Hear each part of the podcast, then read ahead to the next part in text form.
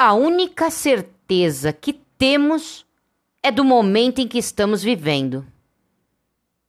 Pense bem sobre as suas atitudes, para não se arrepender no próximo movimento.